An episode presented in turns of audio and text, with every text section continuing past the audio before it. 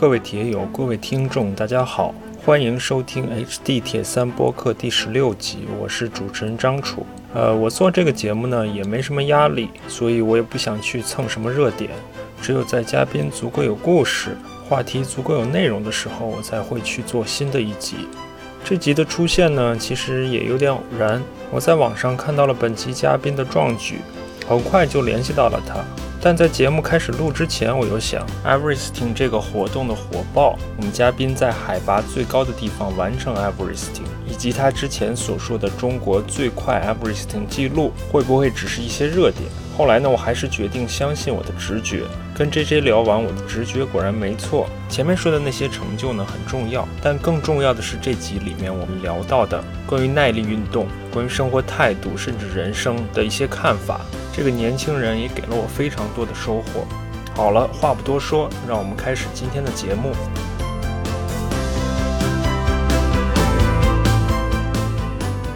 啊，那我们就开始。今天我们请到了一位年轻人，可能是我们这个节目开播以来最年轻的一个小伙子。同时呢，他也是可能算单次骑行爬升距离。最大的一个人，这个跟我们今天的整个的话题都有关系。他叫周庄臣，很多人也叫你 J J，对吧？对，简单介绍一下自己 J J。呃，基本上呢，我呃我在呃耐力项目里面，从十八岁真正是开始入行啊。然后十八岁的时候，我开始在美国上大学，我去在波士顿一个学校叫做 Tufts，呃，然后在那里面呢，呃。学期一开始，然后我一些朋友就是刚认识的朋友就怂恿我，我们一起去加入赛艇队，因为在美国赛艇是一个很这个有点像。呃，很高端的这种运动项目，然后呃，就是在学校里面你会非常的这个呃受人欢迎，然后大家都喜欢跟这个滑赛艇的人打交道啊。然后我想，OK，我去试一试呗。呃，然后结果就选上了。然后我们我们学校呢一开始还不是太厉害，呃，比较臭啊。然后但是每一年都在不断的提高，嗯，直到我的大四的时候。呃，基本上我们是全英格兰的，呃，全新英格兰的那个前六、前五的样子。嗯。呃，然后就就整个这个，呃，对于我来说，是我们基本上从比赛永远是倒数第一，一直爬到了这个比赛的前前五、前六这样子的水平。然后，就对于我来说是一个很很大的成长过程。然后那个赛艇中间呢，就基本上自行车对我来说是一个很重要的。叫做交叉训练，嗯，因为赛艇是一个有氧训练嘛，然后呃，赛艇的有氧训练大部分是在要么在船上面，呃，艇上面，要么是在这个呃测控仪上面，嗯，然后呃，有的时候就比如说你测控仪，你哪怕能花两个小时，那也只是两个小时，但你骑自行车的话，你可以去骑四个小时、五个小时、六个小时，然后比如说。呃，对于我来说，呃，我有了公路自行车之后，我就有的时候我会把我的这个呃 workout 给放到自行车上面去。然后我们教练他原来是美国国家队的一个成员之一，然后他在国家队退役之后，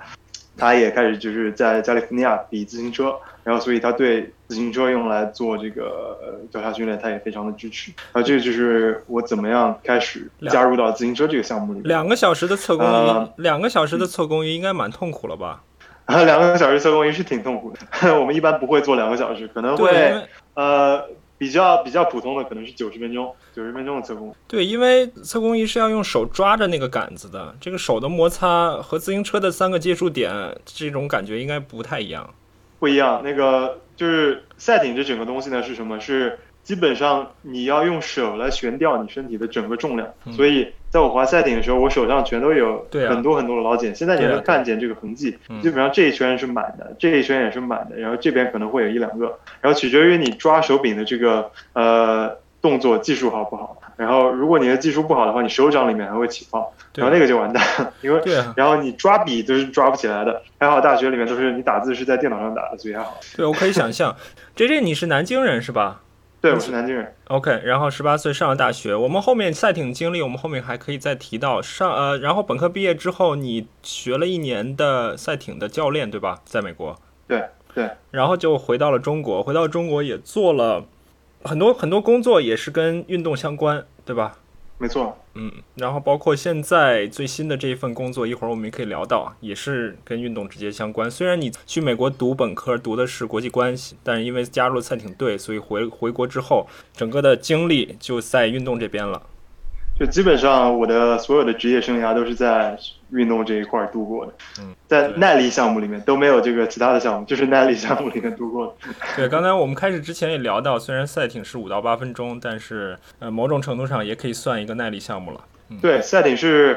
当然了，就是赛艇刚开始的时候呢，是就奥运会的比赛是五到八分钟，但是赛艇作为一个传统项目，它是从英国来的嘛。然后一开始他们都是在泰晤士河上比，呃，然后第一个比赛是牛津和剑桥两个大队比赛，嗯，然后这个比赛长度大概是二十多分钟，所以他们的训练就跟我们这个自行车里面你专门训练一个。爬二十分钟的山有点像，只不过当然了，他们要训练上半身，还有训练躯体。然后我们呢，就骑自行车的时候，就是上半身都不需要。所以你刚才说你在波士顿读的大学，我觉得你虽然你赛艇在美国是一个比较流行的运动，但我觉得是不是在东北地区、新英格兰，尤其波士顿会更流行一点？对，在波士波士顿有点像什么呢？波士顿就有点像。你要骑自行车，你就去 Girona，就是呃西班牙的 Girona。嗯。然后你要去滑赛艇的话，如果在美国，那就是波士顿。一个是波士顿，一个是 San Francisco，就这两个地方，它属于 hub 这样子。或者说你想要搞，你想要搞高科技的话，那就去那个硅谷，就是有点像这样子。好，这个相关的细节经历，我们一会儿也可以聊到。那我们再回到今天的正题，我刚才说 JJ 可能是，肯定是我们。嘉宾里面单次骑行爬升距离最多的人，在其实他不仅仅是在我们这十几个嘉宾里面，他也是在整个的，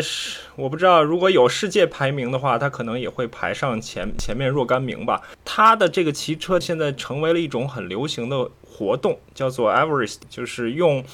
骑车或者跑步的方式去爬珠峰的这么样一个海拔高度，这个 Everesting，我觉得是不是尤其在今年因为疫情的出现变得更加流行了？对，今年就基本上二零二零年开始之前，全世界就是各种各样若干这个 Everesting 录入。它有一个这个名人堂嘛，嗯，然后现在的录入是就是在二零二零年之前有大概四千多个，嗯，然后今年因为疫情的这个情况，然后好多这个 pro 去做 everything，然后结果大概是十几天前已经达到了快九千个，然后有一个消息就是昨天还是前天，康塔多，康塔多。他又又破了这个 everything 的这个速度记录，然后他是花了七个小时二十七分钟，应该是，然后这个是破了一个叫做 Lachlan Morton 原来的他的这个记录是七个小时二十九分钟，然后这基本上是。原在这个之前，没有人能破八个八个小时多的，然后现在是大家都在朝七个半小时下看，然后所以就看有没有人能再把这个速度给提高，但是我觉得可能很难了，因为康塔多他还是就世界级的这个爬坡手，对吧？对，而且我觉得这个东西也存在一个理论值的。因为 VIM 本身是存在一个理论值，所以不管你怎么样去选择赛赛道，我觉得应该可以算出一个类似于人类一百米能跑多少秒的一个类似吧，可能没有那么精确。对，然后 Everything 其实呢，就是你爬坡上面能省的时间不如你在下坡能省的时间多，也就是说你花的很多的时间都是在，就是你哪怕爬坡的时候瓦数是一样的，但你下坡的时候如果是一个弯弯曲曲的赛道和你在一个是直的赛道，这两个差别会非常非常的大。对我们，我们说了半天 Everesting，还是给我们简单说一下它的基本信息和基本情况吧。我先说一下我理解啊，Everesting 就是在任何地方你可以骑任何的距离，然后也不限时长，唯一的要求是不能睡觉，然后重复刷同一个坡，刷同一个坡达到珠峰的距离，也就是刷到八千八百四十八米的海拔爬升，应该是这样吧？对，没错。完全是这样，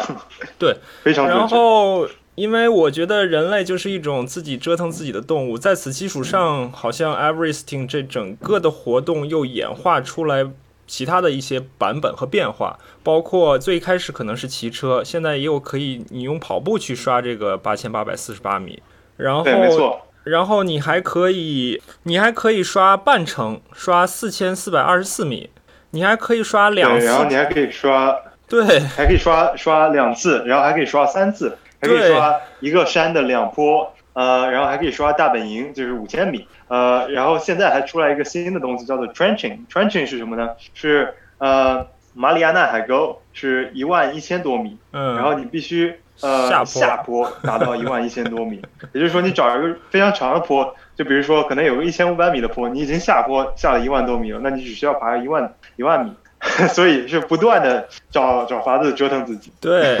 这个想想很可怕。本身八千八百四十八米的爬升就很可怕，居然还有人能够做到两倍的珠峰距离，甚至三倍的珠峰距离，这是这是什么样一个？对，然后因为今年这些，人这些人都是疯子，神精神不稳定，就像我一样。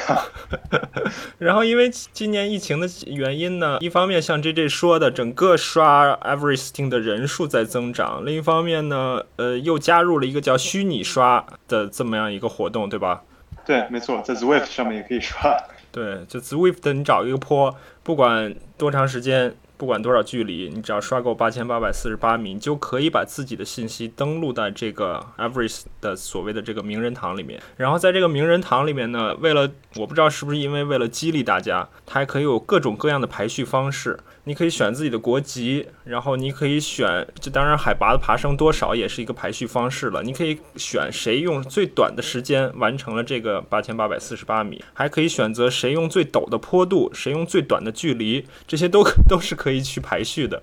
对，没错，就是基本上给这样一个这一个人群创造了一个自嗨的这么一个过程，呃，地方。对，然后我在录节目之前，我大概看了一下，在中国境内完成 Everything 的人数或者说人次，好像大概是六十多位吧。J J 本身他就完成过两次，你应该算两次，如果不算最近的那一次的话，应该是两次，对吧？对，两次 Everything，然后最近的那一次是叫做 Ten K，然后是就是嗯。一万、呃一万米嘛，然后、呃叫做 Rome，就是它有各种各样的名称嘛。对，对就是可以睡觉的，因为 Ever- Everest 不能睡觉的。对，然后。然后另外呢，就是开始 J J 说他可能是他可能是中国最快的，就是用最短时间完成 Everything 的，是十五小时五十多分，对吧？对，十五小时五十七分吧，应该是五。十七分。然后在节目之前，我也跟他讨论了一下，因为深圳其实是有一个异叫做异形，还是叫什么爬深圳本地的叫异形珠峰。对对异形珠峰的这么一个活动，它已经连续进行了几年了，在深圳本地的一个坡刷来刷去，好像是每年年底的时候举行。从它的官方记录来看呢，似乎是有人比十五小时五十七要快的，但是我们在 Everesting 的官网上没有看到它的记录，所以就是可能各种各样的原因吧。对，也有可能是什么，他们可能就没有上传到 Strava，或者是压根儿就没有跟 Everesting 官方联系。呃，但是就是我们也看到了，现在世界纪录是七小时三十呃二十分钟，二十七分钟，所以就是提高的潜力当然还是很多的。对，随着如果我们疫情再继续持续下去的话，这个会有更越来越多的人参与到这个活动里面。对，唯唯一不好的是什么呢？是这个基本上呃 World Tour 里面的这些 Pro 只有一百个人能很轻，对吧？然后能爬，然后还有一些人是像我一样体重的，或者是还有七十五公斤、还有八十公斤的人，他们就是打死也不可能完成，就是不可能破纪录。对对，七个小时，七个多小时什么概念呢？就是如果你用自行车爬坡，每小时能爬一千米的话，就算还算一个相对不错的成绩了。每小时一千米，那假设你完全在爬坡，那你八千八百四十八米也要用八个多小时。但你还要考虑，你不仅仅是在爬坡，你爬到坡顶之后，你还要放坡放下来。这样的话呢，假设我们爬坡的时间是放坡时间的两倍。那也就是说，我需要大概爬到一千五百米每小时，这样我才能够实现我用八个多小时爬完珠峰这个一千五百米的这个每小时的爬升，那就基本上已经是 Pro 级别的了，对吧？对，它不仅仅是 Pro 级别的，而且是就基本上正常人是不可能干的，很难做到。但是对于 JJ 来说呢，他不仅仅是完成了两次 Everesting。最有意思的是，它其中的一次 Everesting 是在珠峰大本营海拔五千米左右的这么样一个高度，完成了八千八百四十八米的爬升。我是不是可以说，在世界上也是独一无二的？对，呃，有有几个因素把它变成独一无二的。第一个是这个地方实在是太难去了，对吧？嗯呃，然后第二个是就是任何人进西藏，你都要有这个入藏函，嗯，然后你去珠峰大本营就是观光，你需要有各种各样的证件什么的。嗯然后呢，所以就是从光从一个组织的角度来说，这已经是非常难的了。然后再加上可能有的人在低海拔的时候表现不错，但是到了高海拔很有可能会得高海拔的就是各种症状。然后这里面有一个你的基因的因素在里面，就不一定是百分之百说你在低海拔的时候能做到的东西，你在高海拔的时候也能做到。是这个东西，从科学上好像也没有定论，不是说我身体越健康、越强壮、越 fit，我就可以越适应高海拔的这个环境。这个确实就跟基因有关系。对，嗯，对，有的时候是反过来的，就是有的可能年轻力壮的人到了高海拔反而不行啊、这些都是有先例的。所以你第一次的 Everesting 是在南京完成，对吧？对对，是在紫金山，呃，就是南京唯一的一座山。嗯。啊，也不是唯一一座，但是唯一一个骑自行车的山吧。然后紫金山的前一百呃前一百呃米的这个爬升，因为那一段是最陡的，嗯。它有一个二十五百分之二十五的这么一个呃发夹弯，然后就基本上在一点一公里里面有一百米的爬升，嗯然后对对于一个 everything 来说，这是一个比较理想的呃走步呃就是这个坡度嘛。坡度然后更理想的话是这个，如果它能是一个很，很稳定的十十百分之十的这样子，但是当然有那个发卡弯也也还行啊，就是它是直的，然后再加一个发卡弯的，那还不错。所以听你这么说，你在南京的第一次 everything 其实也是做了一定的准备，或者说相对充足的准备，你能把这些数据都考虑进去，并不是心血来潮说我要爬一个珠峰，我就去第二天就去爬了，对吧？对，呃，就是 Everesting 它是一个很有意思的这么一个，当然，我们都知道，在耐力项目里面，你在完成任何一个目标的时候，都需要有一定的准备嘛。呃，但是 Everesting 的话，那就需要考虑很多的因素。第一个是天气，呃，就是我知道我在温度高的时候，我的运动表现我会下降，所以，嗯、这次那一次的 Everything 实际上是在冬天，呃，然后。呃，另外就是说，我要考虑到坡度，对吧？嗯呃，我这是我第一次 Everything，我也不想，就是当时我的想法是，OK，我一定要完成这个 Everything，那给我自己最大的机会。那在南京这边的话，那就是那一段坡是最有效的。呃，然后再加上另外一个就是，嗯，我要考虑到在顶部的转弯和在底部的转弯，嗯，然后呢，这个是很需要考虑，因为你在下放坡的时候，那个速度会很快，然后如果下面没有一个转弯的这么样一个地方的话，那就是很难，就是说能提高效率。所以那个坡当时在我们综我和呃就我自己综合考虑之后，我觉得那是一个比较理想的。啊、然后再加上呃整个坡的长度也是需要考虑的。就比如说一个坡如果太长的话，那你就会说，比如说你那个坡有一千五百米长，一千五百米长的问题就是你在爬坡的中间你就必须得吃东西。然后而不像这个一百米，一百米的话大概是七分钟到八分钟每一、嗯。每一圈每一趟，嗯。那也就是说你可以在爬坡的时候不吃东西，然后比如说你爬个五次，然后吃一些东西，嗯。然后这些都是为为这个为你提供很多的这个呃能够保障 OK 说我这次一定能成功的这么一些因素。所以你觉得自己是一个更偏我做一件事情之之前一定要把相关的事情考虑到准备好再去做的这么样一个人呢？还是说我有的时候是冲动驱使着我？因为你毕竟年轻嘛，虽然我们不能说 everything 不是 不是一件傻事，但是毕竟年轻嘛，有些事情年轻气盛或者心血来潮，你觉得自己更像哪边呢？呃，我给你一个不不是很直接的回答吧。嗯呃，我一直跟跟我的朋友还有跟我爸妈都是这么说的，我是一个我是一个疯狂的人，但我不是一个傻子。嗯，OK，也就是说，我在做这些事情的时候，我是有，就是说我我我需要做到的是，我可以给自己保障有一定的成功的几率的，而不是说，OK，我想要做这件事情，然后我什么准备都不做，然后马上就去做，呃，这样子的话会导致很多的这个失败。明白，明白。这其实是这其实是一个很好的回答。我理解你可能心理上百分之八十准备好，你就可以去做了，对吧？对我基本上三次做这种 everything 都没有说 OK，我觉得我百分之百心里有把握，因为如果是百分之百有把握的话，这个意思，呃，这个事情其实没有太大意思。对，就是有那些有那百分之二十未知的，是我需要在这个过程中去探索的。比如说，我已经我知道了，OK，大概会在十四个小时到十六个小时中间，然后我需要做这些功率，然后每多少。Rap 我会休息一次，然后休息多长时间？但是有一些东西你就是考虑不到，比如说，呃，在南京的那次 Everything，我骑了大概八个小时之后就腰疼，然后腰疼的话那就没有办法，啊，那我就必须得就是说停下来，啊，因为那次 Everything 实际上我骑的时间只有十三个小时，嗯，可能快十四个小时，也就是说中间花了两个小时的时间休息，然后休息那次就是什么呢？就是躺在一个泡沫轴上面给我的腰放松，因为呃我。在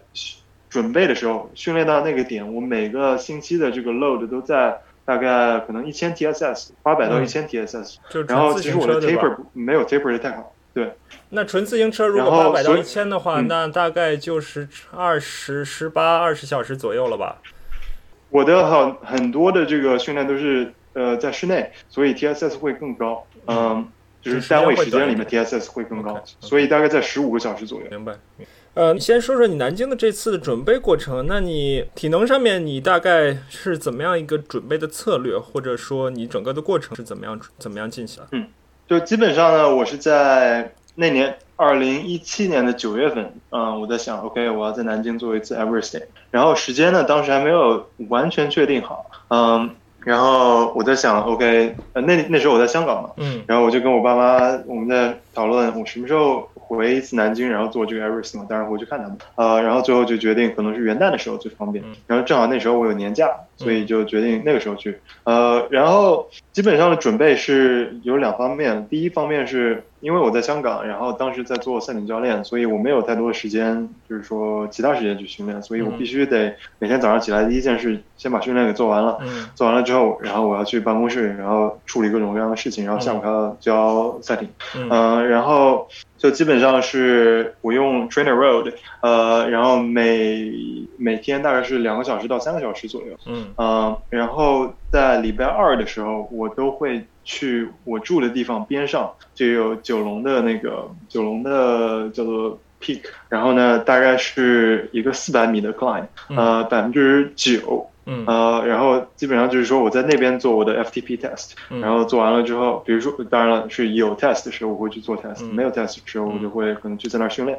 嗯，然后那个是我的基本上作为我的 benchmark，然后从九月份一直到大概十二月份，我的时间不断的增快，从十六分钟，呃不，先从十八分钟，然后慢慢一直到最后到十四分钟，呃，然后就基本上那个 experience 给了我就是很多的这个像是。爬坡的。这么一个 intro，嗯，呃，然后呢，在 Trainer Road 上面基本上就是做了很多的 sweet spot，啊，对，然后我的。对我的 FTP，基本上从嗯，所以我也想问你，就是你选择了这样的训练方式，是因为你当时一边工作一边训练，时间有限，还是说你觉得 Everesting 这个活动它也比较看重你的这种 FTP 无氧域这种能力？两种训练方式嘛，要么你就是花更多的时间在低强度去做，但是我听起来你你选择了一种相时间相对少，然后强度相对高的这么样一个方式。对。呃，基本上 Everesting 是什么呢？是你需要在 Temple 那个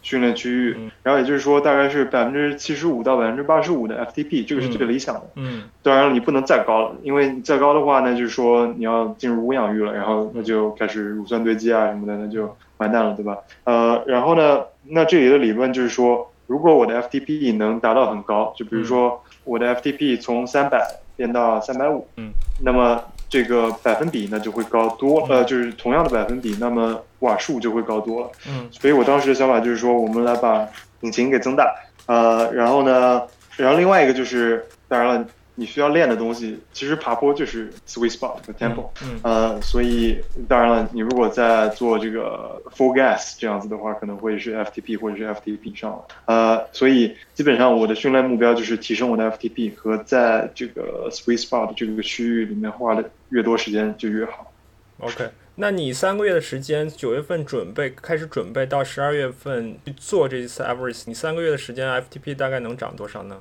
那段时间基本上我的 FTP 从二百九十五涨到了三百二十五，就涨了三十瓦。嗯，对，三十瓦，那就大概是三个月涨了百分之百分之十的样子，对吧？嗯，对，百分之十左右。对，OK。嗯，然后对对于我来说的话，那已经是一个很大的这个 jump，因为之前我从赛艇就是带过来了很多这样子的 residual fitness，对吧？然后到了自行车里面，实际上是怎么样把这些呃赛艇的 fitness 转化成自行车的。然后你就回到了南京，回到南京之后，我觉得最有意思的就是你第二天准备骑了，好像前面下雪了，对吧？对，就本来呢，我的假期是一个星期，我想，OK，我们在礼拜三的时候把这个事情给做完了，然后后面我就可以敲敲腿，然后休息休息，然后放放 松，对吧？然后结果呢，呃，礼拜二那天下了一场大雪，然后我要去的这个 segment，呃，基本上就是。我们去，我跟我爸去看了，然后雪大概有个两三厘米厚，嗯，然后还有冰，呃，然后我们就想，那礼拜三是不行了，然后看天气，好像礼拜六的时候还不错，大概是温度在零度左右，嗯，然后呃，就基本上礼拜四和礼拜五的时候，我就带呃，我就带着我爸妈，然后带着铲子雪橇，我们去把那个一公里的这个。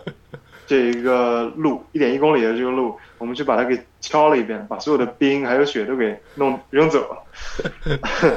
然后那个公公园管理员看着我们，就是紫金山一个公园。嗯，对，他是在景区里。南京市市政为什么不去铲雪呢？对，然后他们就觉得。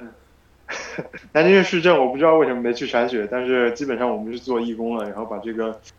把这一段给唱完了。我觉得有意思的一点在哪呢？就是你怎么说服你爸你妈，就是说服他们，一方面他们同意你去做这个，当然你是成年人了啊，你自己一定要去做的话，他们可能也拦不住。他们同意你去做这个活动，他还他们还特别的支持你，帮你去铲雪，然后在整个过程中给你做后勤服务。你是你是怎么做到的？呃，基本上我爸妈呢，他们对于我的这个疯狂已经是有一定了解的，嗯，然后呢，我的理念一直是，就是说，因为我是独生子女嘛，然后我爸妈是我生活中很很很很必要的一部分，嗯，呃，所以与其于说不让他们理解我在做的这些事情，反倒最好的可能是让把他们带进我的世界里来，然后让他们理解我在做的这些事情，然后当然了，最好的事情就是他们在那儿亲眼目睹我在做什么，对吧？嗯。然后，当然了，他们也知道我大学时候赛艇的这些事情。嗯。然后他们一直很遗憾，就是因为我在美国比赛，他们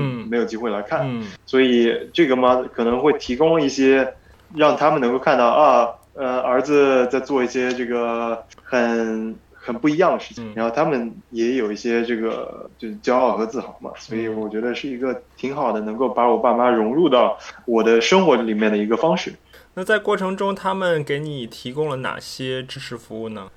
就基本上，呃，我爸妈他们帮我弄了好多水果，呃，因为我本身，呃，我在二零一六年的时候开始就不吃肉了，呃，然后现在是基本上是全素，嗯，嗯，所以他们就给我准备了很多水果，然后可能有些热茶，嗯，然后帮我带了个那个泡沫轴，可以用来放放松，然后。他们就在山底下，有的时候我跟他们讲好，我骑完五圈，然后我需要一些吃的，然后我爸就会递给我。所以那次服务简直是，就跟以后的 everything 比起来，那次服务简直是这个帝王级服务。他们会在车里取取暖吗？想象一下，南京零度，然后又刚又刚刚是这种下过雪要化雪的这种天气，在在外面十几个小时会非常艰难的。对对，他们他们大部分时候都在车里面，然后有的时候可能会开去，然后买点东西什么。呃，然后有一个很有意思的事情就是，我爸一直在用那个车子里面的电来搞空调嘛，就是加热。然后结果电池给弄空了，对呀，大概十四个小时。对对，然后他必须得就是把车给点着了，然后出去开一会儿，然后才能电池再回来有电。嗯，对，所以他们那一次的这个支援和后勤简直是可以说是我所有 everything 里面最周到的一次，最周全的一次。而且冬天的日照时间也没有十四个小时吧？你是很早开始了呢，还是相对晚结束了？我是很早开始的，基本上我们那天是五点钟起床，六点钟开始，然后晚上大概是十点钟之前结束。当时的目标就是不要过夜，结完了之后回家睡觉，就基本上是做一天工作，然后回家睡觉。对啊，但是天不亮的时候，这样你会带着车灯吗？这个整个放坡的过程中会有会存在一些危险因素吗？对于我来说的话，那一天因为什么呢？那天其实很阳光啊，嗯就是说是南京那种很很少有的，嗯很干，然后呃，对于我来说是，就当然我有车灯了，我买了一个那种很大电池的车灯，嗯所以放坡的时候是绝对没有问题。嗯。但是对于我来说，在日出之前和日落之后是最安静的时候，也就是说我能集中精力，然后不需要担心其他的所有人，因为它是是一个公园的步道嘛，嗯嗯，所以呃有白天的时候有很多游客啊什么的，然后呃上坡的时候还好，他们就是说他们如果把整个道都给占了，我可以从中间过去，但放播的时候就很难，就是说得开始跟他们喊啊什么的，啊对啊，呃，然然后所以那个其实是浪费了我很多精力，就是跟他们喊。对，呃，然后我又没有车铃，对吧？如果有铃铛的话，可能他们会就就会知道，但是当时也没有想到这个，这是一个挺挺严重的一个一个问题。对。那再谈谈你在过程中的体验，就用用那个知乎的这种文体来说，就是骑车完成珠峰爬升是什么样一种体验？呃，你是你是怎么样一种体验？你有没有在某一个时间段你出现过，在某一个时间点你突然出现不一样的感受？或者说，在某一个时间点，你出现了一些超出意料之外的一些事情，或者说，在某一个时间点，你有了一点点想放弃的想法。就基本上是这样子的。，everything 的最难的部分是五千米到八千米爬升这一个阶段，五千米到七千五百米吧，因为这个时候就是你离目标还很远，然后感觉是在途中，然后就基本上我做过的所有呃，不管时长的这个，哪怕呃不仅是赛艇啊，赛艇嗯。或者是呃骑行，然后这里面最难的一部分就是你如果把一个时间分成四节，嗯。最难的是第三节第节，三节，呃，然后对，然后这个也是 Everything 里面最难的这个部分。然后一开始其实呃，基本上到五千米的时候我都没有问题。呃，我的计划是我从呃十圈开始走，因为当时我们计划了每一圈一百呃一千一百米嘛，所以我们其实要做九十圈，对八十九圈、九十圈。然后那我就是开始从十圈开始，就是先做十圈啊不，先先做五圈、六圈、七圈、嗯八圈、九圈、十圈，然后再下来九圈、八圈、七圈、六圈、五圈。嗯呃，然后呢，我计划是到了十圈的时候有一个大一点的休息，可能十嗯十几分钟、二十分钟嗯这样子休息。但是就基本上在九圈我做完了之后，我就觉得哇，天呐，感觉就是太好了。我腰开始腰开始疼，然后 就基本上就是说身体已经到了到了极限了吧。嗯呃，那个时候可能是四千五、五千的样子。然后就在这个时候，呃，我就发现有一个很重要的认识，就是呃，你的腰不会不疼，对吧？就是说我我需要我需要去做这件事情，然后那腰疼它只是一个另外的一个外加的条件，呃，或者说是一个就是之前已经存在的条件，而不是一个、嗯 OK 我可以选择腰疼或者是选择不腰疼，因为没有这个选。所以在这种情况下，其实我觉得。给我的最大的启发就是在那一刻，我就想到，OK，那我就接受我现在需要，就是我现嗯腰疼是一个挑战，嗯那我就接受这个挑战，嗯然后没问题，反正我就继续骑。嗯，然后其实这个是 Everesting 对我最大的启发。嗯我做了三次 Everesting 里面都是就是说没有没有任何事情是完美的。嗯，然后尤其是在南京的那一次，首先之前下了雪，然后我们的时间又换了，然后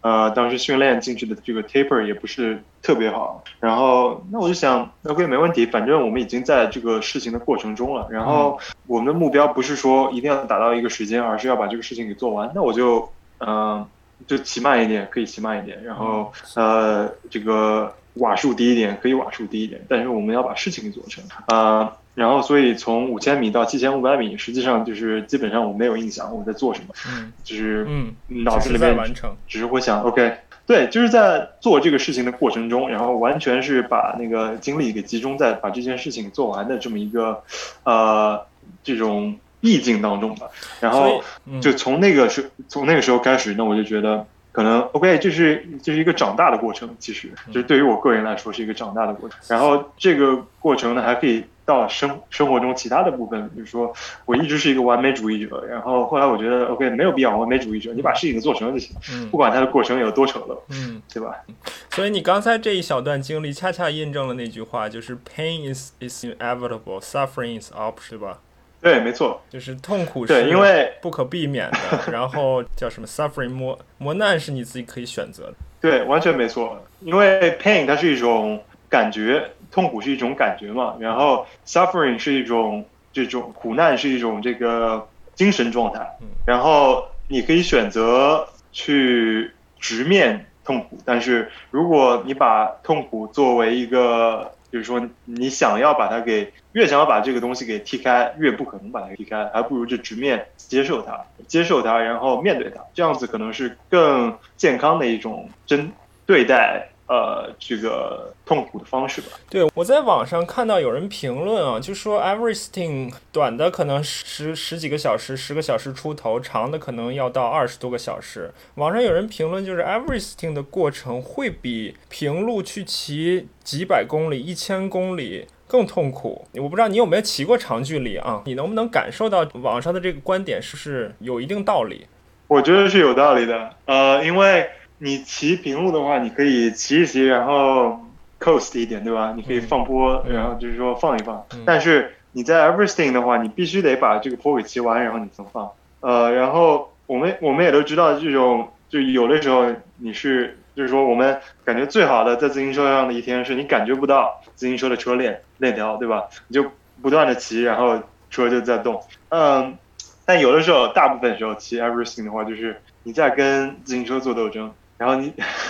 你感觉这个车子是在往后走的，嗯，然后所以嗯，在平路上的话，你就有很多的这种因素可以帮助你，对吧？除非然后可能很相近的一个例子是你在平路的时候骑进一个大顶峰，如果骑大顶峰的话，就有点像往这个往山上骑，嗯。所以呃，我觉得这种呃他们的评论在网上评论是有道理的。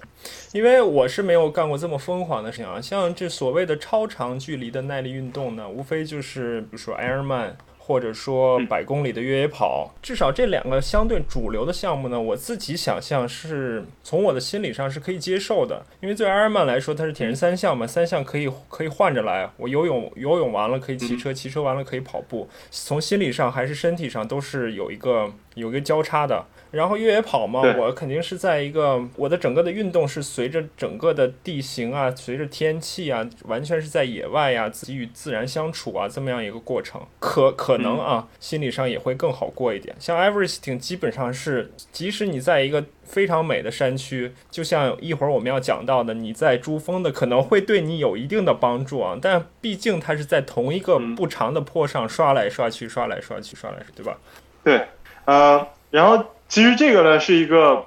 一项技能了，这个技能叫做如何对待一件非常无聊的事情，呃，然后能把这件无聊的事情做成一个 OK，我想要把这件事情做得完美的这么一种心理状态，呃，然后所以对于我来说，这个是在。呃，就赛艇对我来说有很多的帮助，因为赛艇的话，其实说白了很无聊，因为赛艇你不能像自行车一样，你今天可以去这个地方骑，明天去那个地方骑。嗯赛艇就是呃，哪怕在船里面，你也就只有这一条河，对吧？嗯你在这条河上面训练，然后比如说在波士顿，那就是查尔斯河，你就在查尔斯河训上面训练。然后查尔斯河当然很长了，上上下下大概有个十几公里，嗯呃，然后从查尔斯河的最上游到最下游有十四公里，然后也就是说你可以滑二十八公里，所以那还是比较有意思的。但是问题是，呃，就是你这个每天看到的都是一样的东西，嗯所以实际上是对于我来说是精神上面我已经完全对这个麻木了，就是对 对这个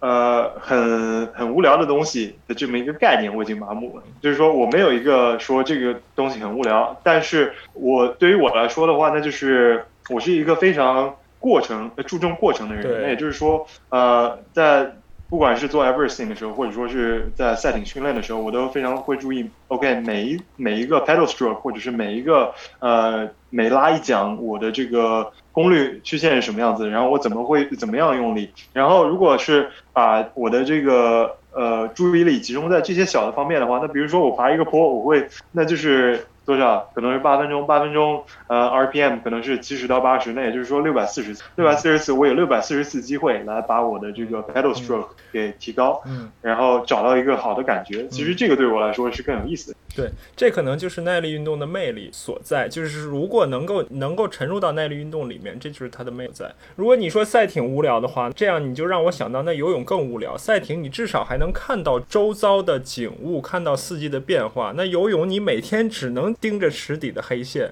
如果这样的话，游泳给我们带来的锻炼会更更有效一点。对，没错。呃，我认识的这个赛艇能滑得好的有几类人。一个是在高中的时候是游泳运动员，然后还有就是呃以前是自行车骑自行车的人，然后这些都是就是说作为一个耐力项目嘛，就是你有呃不管是天赋或者说是你后天养成的这些习惯，就是说你非常注重这个过程的小细节，然后我觉得这个是一个很很有意思也很有用的这么一个技能。对，所以在节目开始之前，我就跟 J J 说说你完成了两次 everesting，甚至有一次在珠峰大本营完成 everesting，这个听起来在外人听起来是一个壮举，但是对于我们这一次对话来说，我更希望我们能够聊到一些自身的收获、内心的收获。我在准备节目的时候，正好也看到村上春树那本书，我不知道你是不是看过。当我谈跑步的时候，我在谈什么？你有没有看过那本书？我没有看过那本书，但是很多朋友都推荐我去看那本书。对他，他在里面也有一句，就是形容我们刚才说的这个过程与结果的这件事情。我想简单的念一下啊，他就说啊，因为他是一个作家嘛，他就说书的销量、得奖与否、评论的好坏。这些或许能成为成功与否的标志，却不能说是本质问题。写出来的文字是否能达到自己设定的基准，这才是最重要的，这才是不容狡辩的。所以这其实就是说的我们刚才说的一些问题。对，没错，这是一个非常呃，我觉得我们现在可能处在一个比较结果导向是为先的这么一个社会嘛。嗯，嗯然后大家都想，OK，我做这件事情结果会什么样？但是大家没有想到，如果我不把过程给完美的话，那结果它有的时候可能会就是你运气好的话，可能结果会一个比较好的结果。但是大部分时候都是说，你如果过程没有完美的话，那结果其实是会会比较糟糕的。好，虽然我们说我们不太在乎结果，那我们下一个 JJ 的下一个 Everesting 其实确实是一个比较令人敬佩的一个结果吧。就是他在珠峰大本营是是是二零一八年还是对吧？对，二零一八年的八月八号。二零一八年的八月八号，他在珠峰大本营大概海拔五千米左右的这么样高度完成了 Everything 这个活动。因为 JJ 这次活动上了很多的媒体，不管是自行车的媒体，还是甚至一些海外的主流媒体都有报道。标题基本上都是 everything 的 Everest，就是我在珠峰完成 Everesting 这个活动。那第二次 Everesting，其实我觉得重要的一个因素和人就是 Cirque 的山龙，对吧？没有他应该没有这次。对，没错。对你帮大家简单介绍一下山龙吧，因为我也听过他，但是对他呢也不是很熟悉。他因为他也是在北京嘛，我记得最早中国有顶级的职业自行车赛就是环境赛的时候，山龙就组织过一些人到。北京山山里面的那些山路上去给这些车手车队加油，因为你知道，在中国举办这些比赛和在国外举办这些比赛的氛围和感觉是完全不一样的。国外 你像你像环法，那整个的十几公里的山路两边站满了人。在中国比赛呢，可能出于各种各样的考虑，组织者希望路边的人越少越好。所以山龙当时在环境赛组织这个活动呢，也其实也是也受到了很多人的好评和欢迎吧。对，没错，山龙呢，他这个人就基本上是一个传奇了。呃，他是这个澳大利亚人，墨尔本人。嗯。然后呢，他原先的训练是。一个呃建筑师，然后所以他刚到中国来的时候是在上海，在上海做搞建筑、搞设计。然后呢，他的夫人叫做赵李曼，然后赵李曼是哪儿呢？是北京人。嗯呃，然后他们俩在北呃在上海遇见的，然后两个呃结了婚之后，他们就在考虑 OK 往哪儿住。然后山龙说啊，我觉得上海是世界上最好的城市。嗯，然后那个李曼说呃不对。你应该来北京看一看，然后结果山龙来北京一看，哇天呐，这地方骑车实在是太爽了。嗯，就是山龙他从小就开始骑车了，对吧？然后到上海之后就没怎么骑了，然后我到了北京之后，基本上就是觉得哇，这个地方实在是世界上都没有发现的好地方。嗯因为北京，你说实话，呃，你往北骑过一个小时你就进了这个山里面，然后你往西骑，从哪儿不管怎么样，你就从你从天安门，那就可能是四十分钟你就到门头沟了。所以呃，然后你再往东北有怀柔，还有密云，然后也就是说，北京这个地方是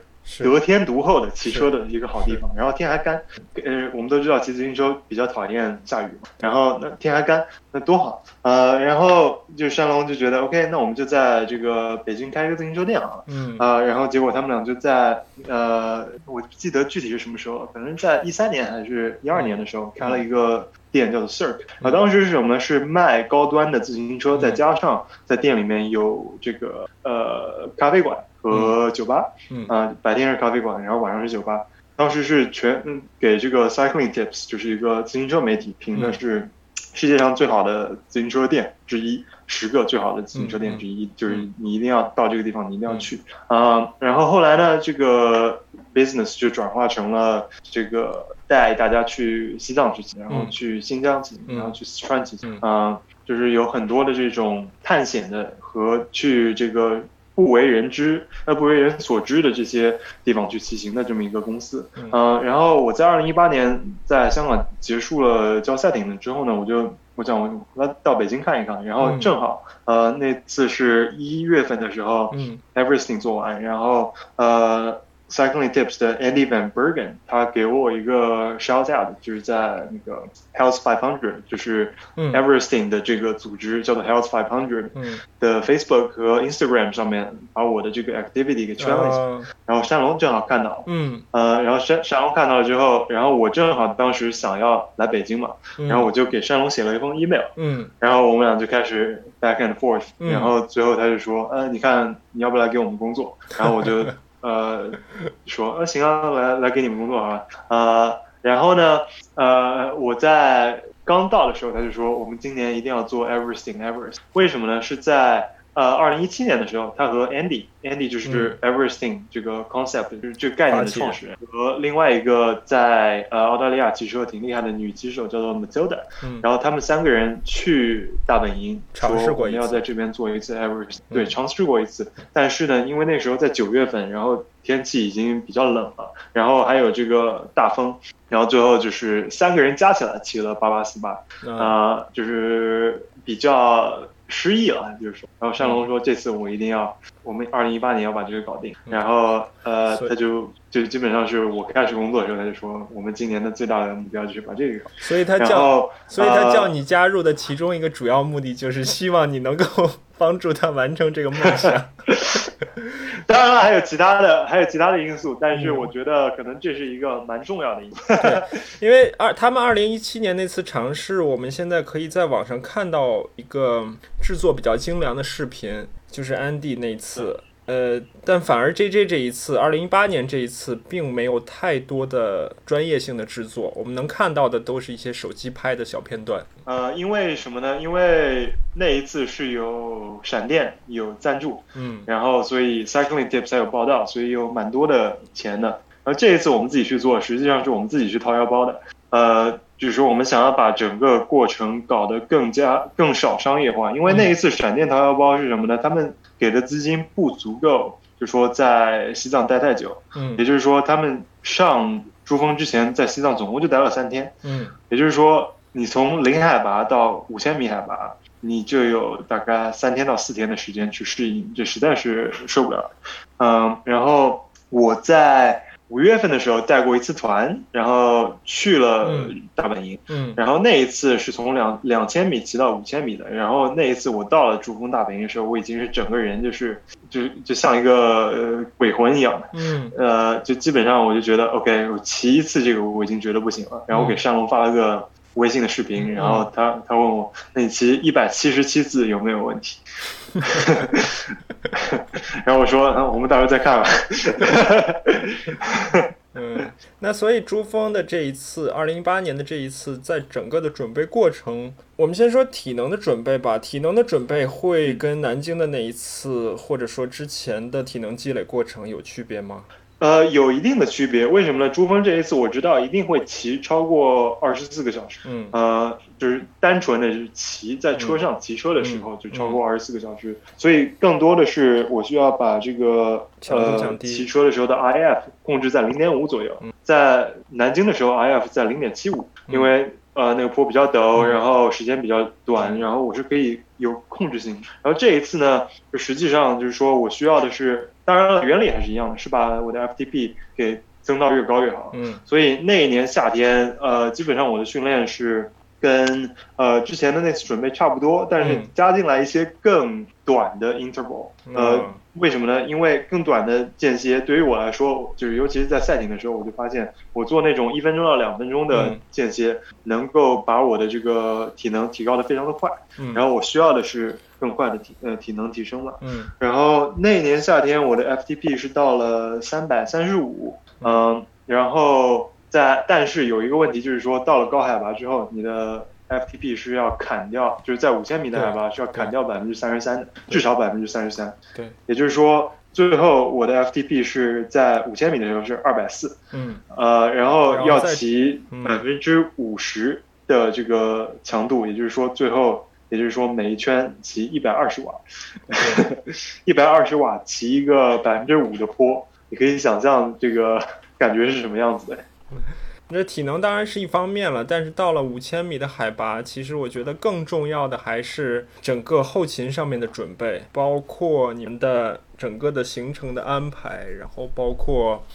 包括补给，包括人员，这些都是我觉得可能是跟体能准备同样重要，甚至更重要的。对，呃，在西藏，尤其是加进来更多的因素。就首先我们有一个藏族的导游，呃，叫做 a t 然后他基本上就是我见过的最，就是能他能把什么事儿都给办成。你让他去，比如说我要把这件事情给做了，比如说你在珠峰里面，一般来说游客待不了四十八个小时，嗯然后我们能待四十八个小时，他有很大的功劳。嗯然后呢，我们这一次之所以成功，是有两两好几个原因啊。当然，第一个是我们的支援车，我们在坡的顶端有一个嗯车，坡的底下还有一个车，啊也就是说你在哪儿都可以停。嗯呃，然后呢，呃，系圈儿的时候是我们是用手，我自己是不需要去勾的。山龙他那一次就没有嗯骑，嗯然后他就是一定要把这个事情给见证，这件事情成功，嗯嗯然后所以他就在那儿勾打勾，嗯嗯然后另外就是说，呃，我们那有一个有两个司机，有两个师傅，然后他们两个也就是不断的在帮忙，呃，然后还有一个很重要的就是我们在拉萨的时候，我们在拉萨待了两三天。嗯，就是在三千三已经适应了那个海拔了，相当于嗯，然后在拉萨买了好多吃的，嗯，然后我们总共一行有五个人去尝试这个 Everesting，、嗯。嗯就这一次是有一个团了，相当于，嗯。嗯，然后呢，当然了，那个 Everesting 你是不可能就是说有这个呃蹭风什么的，嗯不可能的，对，呃，然后呢，呃，就基本上另外的这几个人他们在拉萨就买了很多很多吃的，嗯，然后是你不可能吃完的那些，然后呢，还有一个问题就是这些里面有很多的纤维素，不是纤维素就是占你肚子的这个体积很大的。嗯这么一些东西，然后好多是垃圾食品，嗯，然后我呢，我的我已我从之前的 Everything 已经知道了，其实我不需要很多的这个量的，就是说它占的体积对于我来说没有太大的用处，而是能量，嗯呃，然后呢，我我的这个我处理碳水化合物的能力是非常好的，嗯。就是我之前在我的这个呃，在赛艇教练做培训的时候，我就嗯。测过我的 VO2，、嗯，然后我知道我的身体怎么样处理碳水化合物，怎么样处理脂肪，嗯。然后也就是说，我能我能非常有效的把碳水化合物转化成能量，嗯。然后我身体呃燃烧脂肪的能力也很好，嗯也就是说我不需要吃脂肪，我只需要吃碳水化合物就可以。对，嗯，所以我当时就买了大概三十罐八宝粥，嗯然后再加上大概二十个香蕉，嗯嗯，然后就基本上那是我买的东西。呃，然后另外一个就是我当时也没什么钱了，实在 实在没钱买吃的了，所以就买了这些比较便宜的东西。呃，然后当然了还有很多水，嗯，然后基本上呢就是说，呃，对于我来说，那我的肠胃因为有香蕉啊，香蕉不断的往里面提供纤维素，也就是说你那么长的挑战实际上是要在路边解手的，呃，解大的、解小的嗯。都需要。嗯。也就是说，有香蕉的话，可以保证 OK，至少我的胃没有问题。嗯。呃，然后八宝粥呢，就可以保证 OK 糖和嗯。这个就是说比较有比较有体积的东西，里面嗯。有很多的碳水化合物和一些蛋白质，然后这些都是对我当时帮助很大的。然后唯一我没有想到的是，就是我一直很喜欢吃甜的，但我没有想到的是，过了大概三十六个小时，我实在不想吃甜的了，嗯嗯。然后这些东西全是甜的，所以呃，最后的话，就是因为其他的人基本上要么是因为天气原因，要么是因为实在受不了了，然后他们都放弃了，呃，然后我就能吃他们的，所以最后咸的东西我会吃他们。三十六个小时已经很不错了，就是说明你的肠胃还是很工作还是很有效的，还是很很健壮的。像很多人，当然你的强度可能相对稍微低，像很多人在比 Ironman 的过程中，他吃到吃甜的吃到，比如说十个小时，他就已经不，你能吃三十六个小时的甜的，对于我来说，如果我去搞 triathlon，我一定要确保我能在九个小时之内完赛，不然的话，我觉得我觉得我会受不了的。对，呃，那上了高原，因为你刚才说你二零一八年五月份上那次你感觉很糟，那这一次上去你是不是感觉会好一点？那是不是因为你在高原上待了更长的时间去做适应？我觉得有两个因素，第一个是什么呢？是因为五月份的时候去骑过了，然后基本上我就有一个心理的期待了，也就是说嗯我不会说嗯，啊三百瓦感觉这么糟糕，嗯嗯嗯，当然会很糟糕，因为嗯三百瓦是在高海高海拔的这个 FTP 以上好多好多。嗯然后另外一个就是呃我们在拉萨待了三天，嗯。然后没有骑车，就基本上每天可能会骑个二十分钟，嗯。就基本上没有运动。嗯。呃，然后对于我来说的话，我是训练到了去飞飞出去到拉萨那天，嗯。就是那天早上还有一个嗯训练，嗯。就是很高强度。然后飞到拉萨之后，基本上后面的一个星期就是吃吃喝喝睡睡，嗯。没有干任何事情。嗯然后那个呢，让就是对我来说是我从来没有的这种，就感觉特别清爽。嗯呃，比如因为我的身体在不断的恢复嘛，嗯。呃，然后在在拉萨呃在去珠峰之前，最后唯一可能骑了一天，嗯。呃，骑了一百公里，然后那一百公里也不是特别的强度很大，嗯、那天也有一个五千米的坡，呃，就是一个大板，然后呢，就是在那个大板上面，我大概就骑二百五、二百六，然后感觉还挺不错的，那我就知道，OK，那这次我的这个体能应该还不错，然后在 Everything 之前的那一天，我们又去了那个坡，然后嗯。骑了一次，然后那个时候我就总共骑了五圈儿，呃，骑了两圈儿，然后第一圈儿就是我试一下二一百二十瓦什么感觉，然后第二圈儿我就是 full gas 嗯骑了三百多瓦，然后感觉还是很不错。OK，那我就知道，OK，嗯那我的身体应该是没有问题的，就是说我能够呃。在现有的这个氧气条件下，能够进行这个，能够至少压榨出来我的很多的这些表现。嗯，然后所以就相当于当时的话，嗯所以就相当于你到了拉萨这一周，一方面是给身体做高原的适应，另一方面也正好是一个 taper 的过程。对，没错。这个然后那个是我觉得我最好的 tip。好啊，那除了海拔对。你们的影响之外，像高原的脱水啊，像高原的天气啊、温度啊，对你们有影响吗？嗯，就是至少对于我来说的话，温度是对我有优势的，因为呃，就是西藏它从来不会那么热嘛，哪怕是在盛夏的时候，我们去的那几天，大概十几天，只有两天是晴的，嗯。然后那两天就是我们做 everything 的时候，嗯。呃，然后其他天都是在下雨，嗯。呃，然后呢，呃，因为拉呃西藏的温度从来不会那么高，然后我知道我在温度超过三十度之后，我就会就我在我在特别热的环境下面运动会有问题，嗯。所以我就觉得那一次其实对于我来说温度是非常好的，嗯、但是天气对于我们来说不是太有利，嗯。因为什么呢？就是总共那个 activity 花了四十个小时，嗯。然后中间当然有很多休息什么，但是有大概八九个小时是因为有一场暴雨嗯。从珠峰上面嗯。经过，嗯。然后基本上我们骑在暴雨里面骑了两个小时，然后嗯。大家全都开始生病，嗯。就是有两个人出现高原反应了，然后嗯直接给拉下去。嗯。然后我们剩下的三个人，呃，然后得在这个叫做绒布寺，是在那个五千米。绒布寺是一个就是藏传佛教的这个寺庙，然后嗯在它对面有一个小餐馆，嗯。然后这个小餐馆你外面能直接看到珠峰，嗯。然后是世界上这个最最有什么呢？就是它的这个景色是最好的嗯这么一个小餐馆。嗯嗯然后我们就在那里面大概待了有个六七个小时，嗯然后直到外面晴了之后，我们才能继续。然后在那里面吃了点面条什么的，然后烤火什么的。嗯呃，所以天气是一个蛮大的因素的。然后我很幸运的是什么呢？那一整个两天没有遇到头风，呃，顶风，嗯就是说一直是一直是顺风往坡上吹被往坡上吹。嗯，然后下坡，当然可能是可能是我这个神经出问题了还是什么的，我感觉是被往坡上吹，然后下坡的时候是顶风的。下坡的时候顶风其实对我来说是好的，这样子的话我就不需要对捏闸捏太多嘛。对，呃，然后但当然还有一个，因为西藏的这个海拔高，然后它空气密度小，对也就是说呃风阻会小，对也就是说我在下坡的时候都是我都是不骑的，对，然后很快速度就会到五十公里、六十公里每小时。嗯，嗯所以闸还是很需要。嗯然后我当时骑的是一个呃这个车呃碟刹车，所以还是很，我觉得骑碟刹车可能是蛮有效的，挺嗯挺帮助是挺多的。对，嗯，所以就像在 Swift 里放坡一样，你不蹬也可以放到 放到八九十。对，这个是真的，可能他们是用了这个珠峰的空气 空气密度。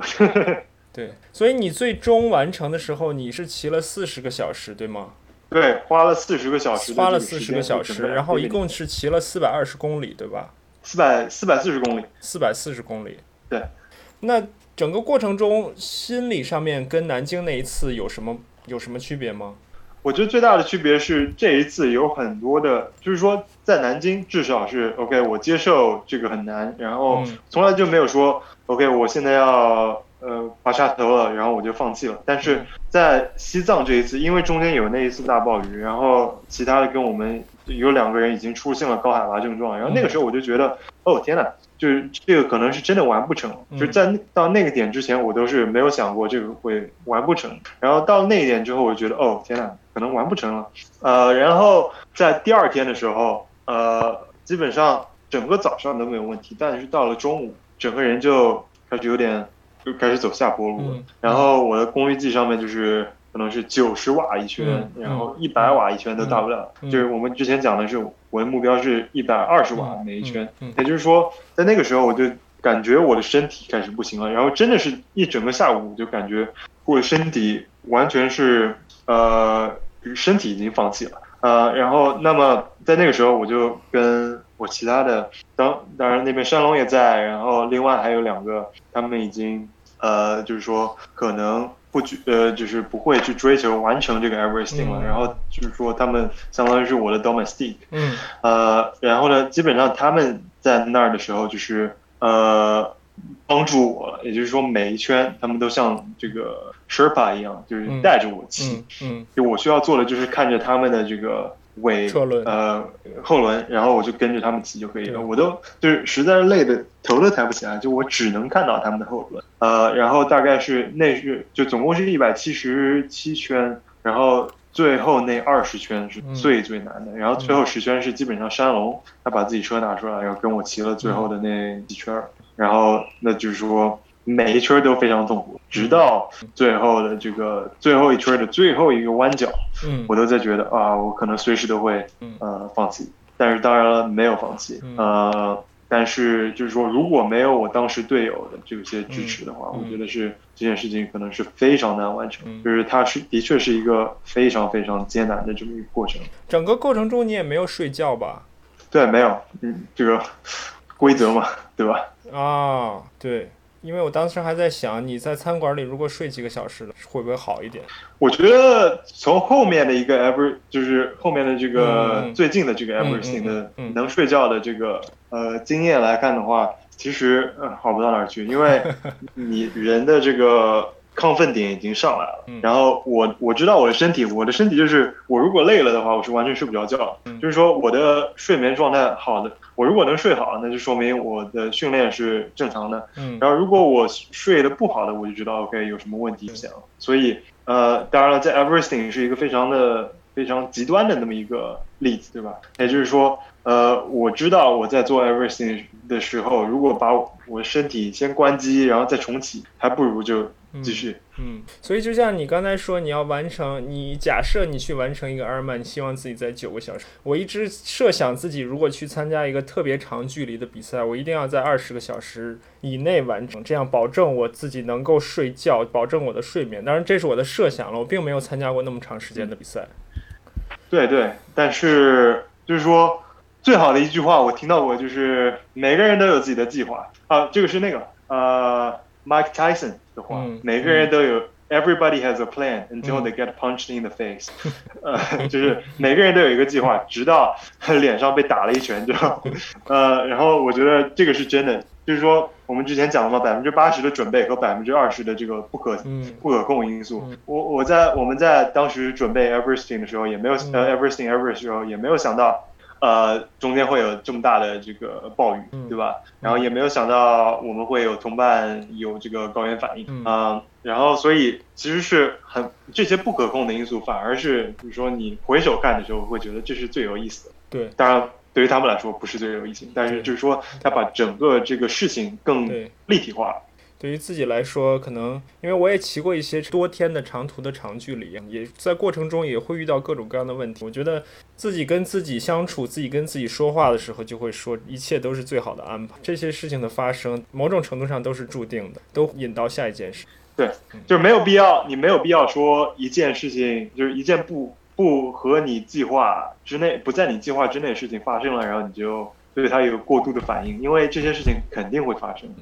那爬了这次珠峰之后，觉得对自己有什么改变吗？我们不说，比如说外界的这些所有的媒体的报道啊、亲戚朋友啊，包括自行车界的一些反应啊，当然这些可能也会对你有一些或多或少有一些其他方面有影响吗？比如说你从高原下来，会不会身体上会不会不适应啊？或者生活工作上有没有什么其他的改变呀？对，有有几件，第一件是非常的这个。非常 独特的事情，就是我在去我在二零一六年的时候装了一个牙冠，我有一个牙碎掉了。嗯，是什么呢？是我在二零一一五年的时候骑那个从从波士顿骑到佛罗里达的时候。呃，不知道怎么搞的，把一个牙给弄碎了。嗯，呃，然后呢，就装了一个牙冠，咬牙切齿，把自己的牙咬碎了。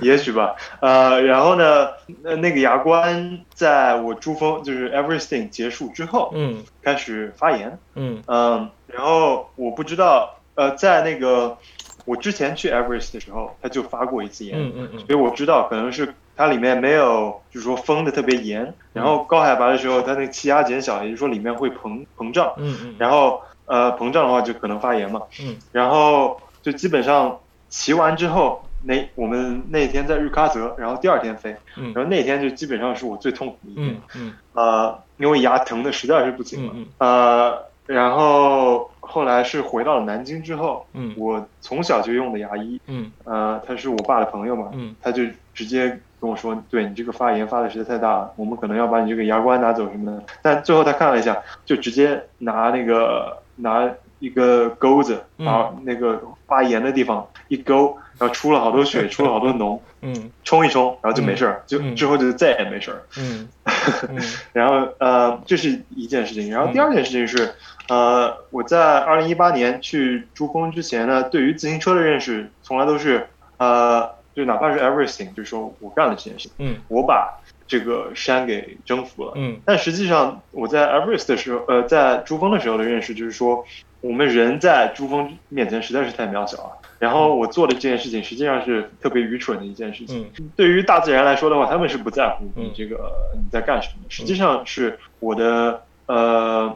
可能是我的时间非常的好，然后我我凑到了这么一个。呃，条件比较温和的这么一个时间段，然后在这里能把这件事情给做成功，呃，所以很多事情是实际上是我没有办法左右的，就是说我能准备的那些东西，在百分之八十我能准备的很好了，但是那百分之二十我是完全没有办法准备，啊，然后另外一个就是说我意识到了，就是我自己是不可能。靠光靠我自己单枪独马是不可能取得很多事情，呃，把事情给完成了，对吧？就比如说最后的那二十圈，必须有别人在我前面骑，因为那时候不仅仅我身体放弃了，我的脑子基本上也放弃了，也只有靠外界的这些力量能够压迫我去把这件事情给做成。那是对于我来说是一个非常有教育意义的事情啊、然后对于我来说的话，因为我觉得体育还有运动对于我们人来说的话，是你如果不能从体育里面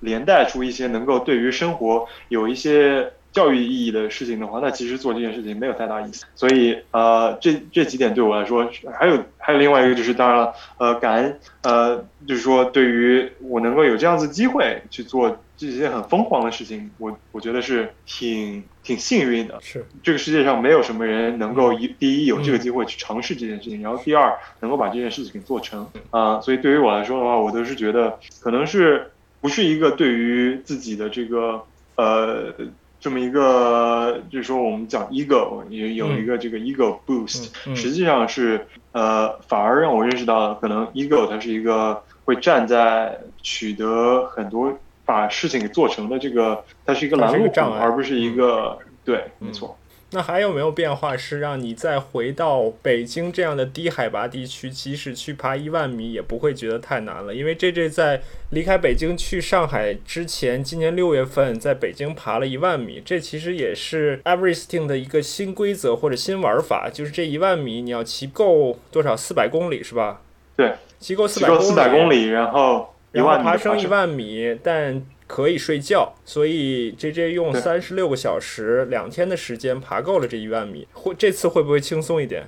呃，这一次呢，我其实就本来是什么呢？是我有一群在北京骑车的朋友，嗯。然后呢，大家都说 OK，我们这次做一个一万米的挑战，嗯。然后本来时间是安排在四月份的，嗯。呃，但是呢，这个是从二零一九年底就开始嗯嗯嗯。计划的，但是问题是疫情发生了，嗯。然后就有的人被困在国外，嗯。有的人回不来，嗯，然后山都没有开，四月份的时候那个妙峰山都没有开，嗯。那也就是说在那个时候，就是大家都知道不可能完成了，然后后来这个事情就有点散了的意思。啊。然后我我我的二零二零年的这个之前的训练计划全都是安排 OK，我要到这一点，然后把这件事情给做完的，呃，然后结果这件事情没有发生，嗯嗯，然后我就觉得比较遗憾嘛。然后后来因为我六月份 OK 呃搬家搬到上海来，嗯那我就想 OK 可能把这作为一个告别，对于我自己来说是一个告别礼物。嗯那么呃，我当时的这个基本上训练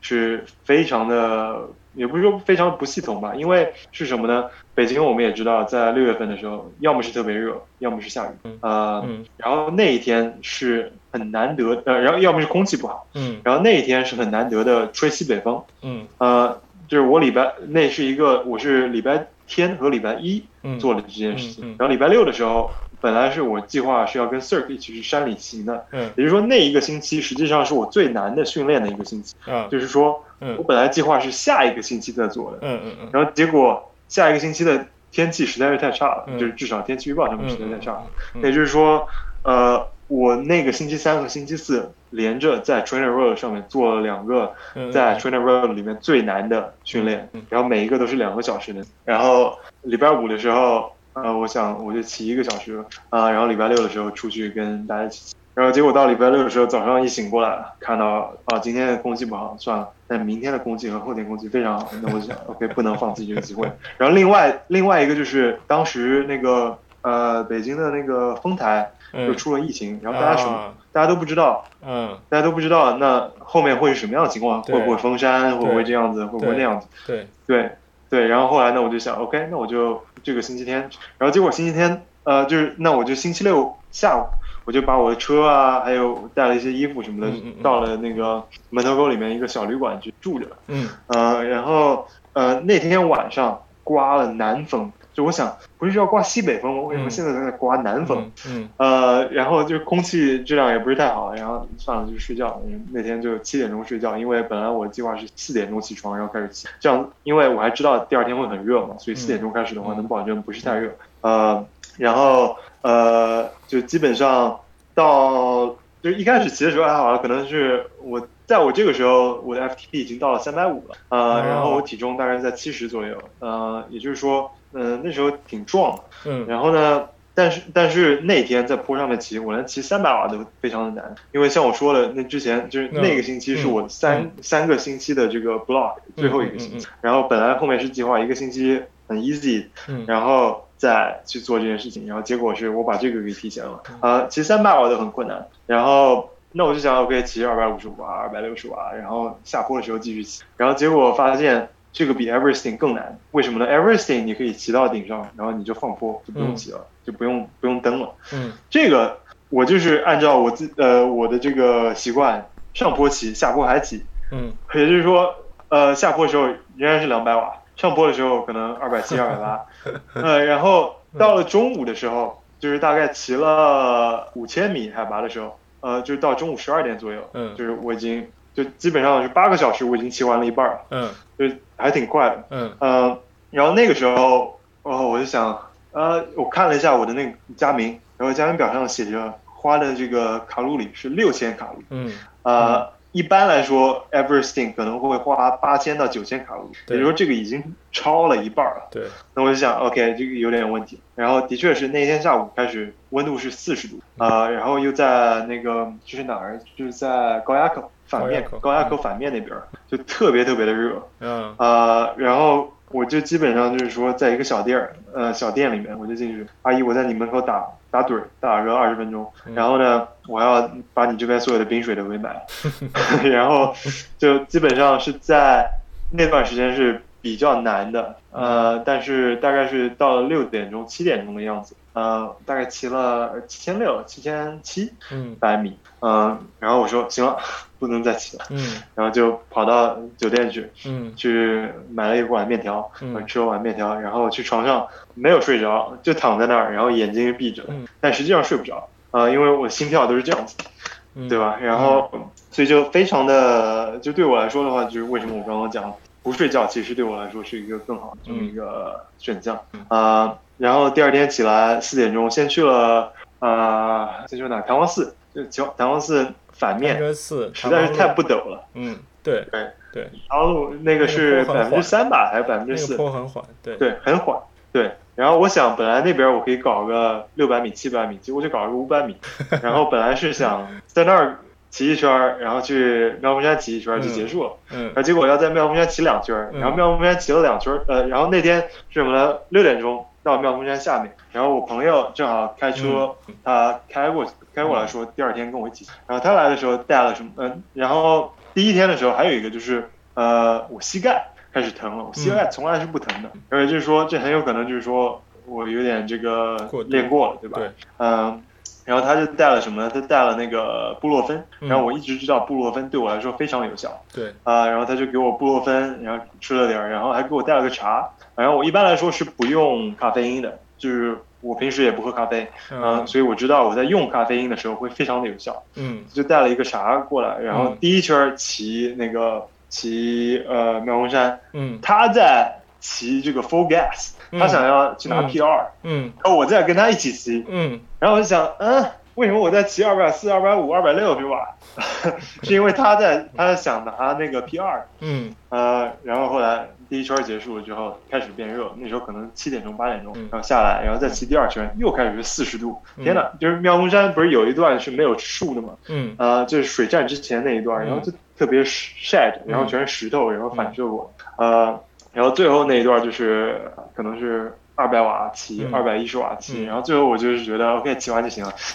对我已经知道我能骑完了，就就骑完，然后结果到了顶还差个一百米，还得再下去 放一会儿，然后到那个到村子那儿，然后再反过来再骑上来，嗯，所以对，所以并没有因为在珠峰骑过回来更轻松，对吧？我觉得每一个 Everesting 都有，就是说它有点像你自己的孩子一样，就是说每一就如果你有好多个孩子的话，那就每一个孩子都有自己的不同的特点，就是说你不能说你因为可能之前在 Everest 做的这个 Everesting 做完了之后，然后就是在北京的这个就不难了，它是一样的难。我刚才在想啊，假设你有嗯，我刚才在想，假设你有一天离离开上海，你好像很难再去做一件这样的事情了，因为上海实在太难找到山了。对，上海你只能在桥上面。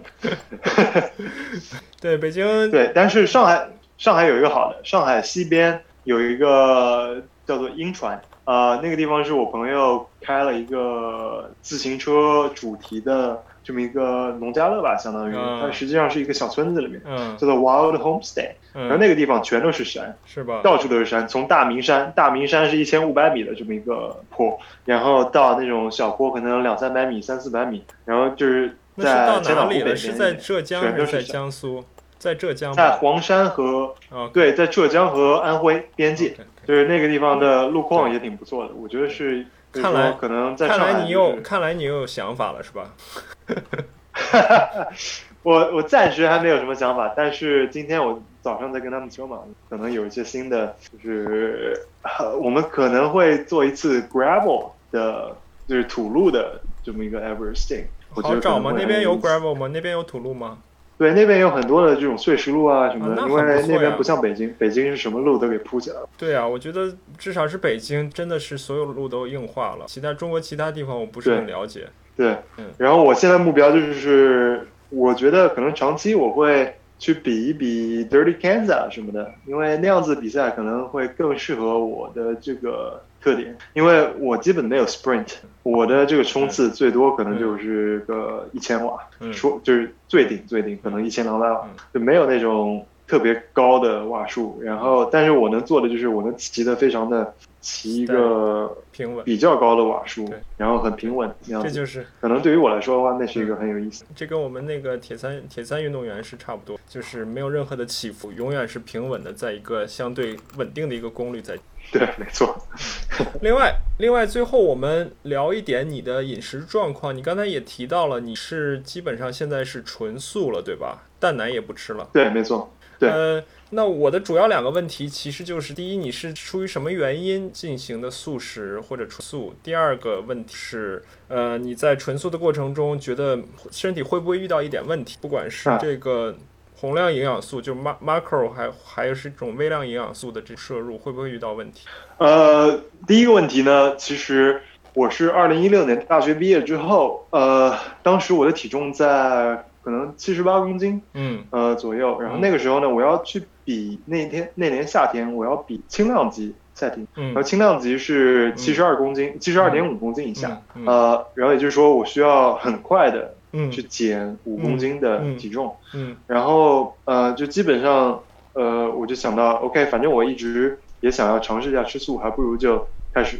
嗯呃，那那年夏天开始，然后结果发现，不仅仅我的体重下来了，而且我的呃，就是测控仪上面的瓦数都上来了。嗯嗯、然后我的两千米，呃，两就是 2K 两千米测试，就基本上能够达到六分二十秒的水平。嗯然后对于一个轻量级来说，那还挺不错的。嗯，然后呃，就是那就是我发现，OK，这个对于我来说简直是太完美了。嗯那我就呃继续吃素了。然后嗯到了香港之后也继续吃素，然后自行车更严肃了一点之后，我就发现啊，这个生活方式挺不错的。然后呃，对于我来说的话，从一个宏观的角度来说，最重要的是碳水化合物。嗯。因为我如果能，然后我最喜欢几个碳水化合物，其实里面都有足够的蛋白质。呃，比如说米饭，米饭里面就是比如说一百克米饭里面有个六十到七十克的碳水化合物，然后还有个十几克的蛋白质，呃，然后还有还有一些其他东西。然后对于我来说的话，其实是非常非常足够的了。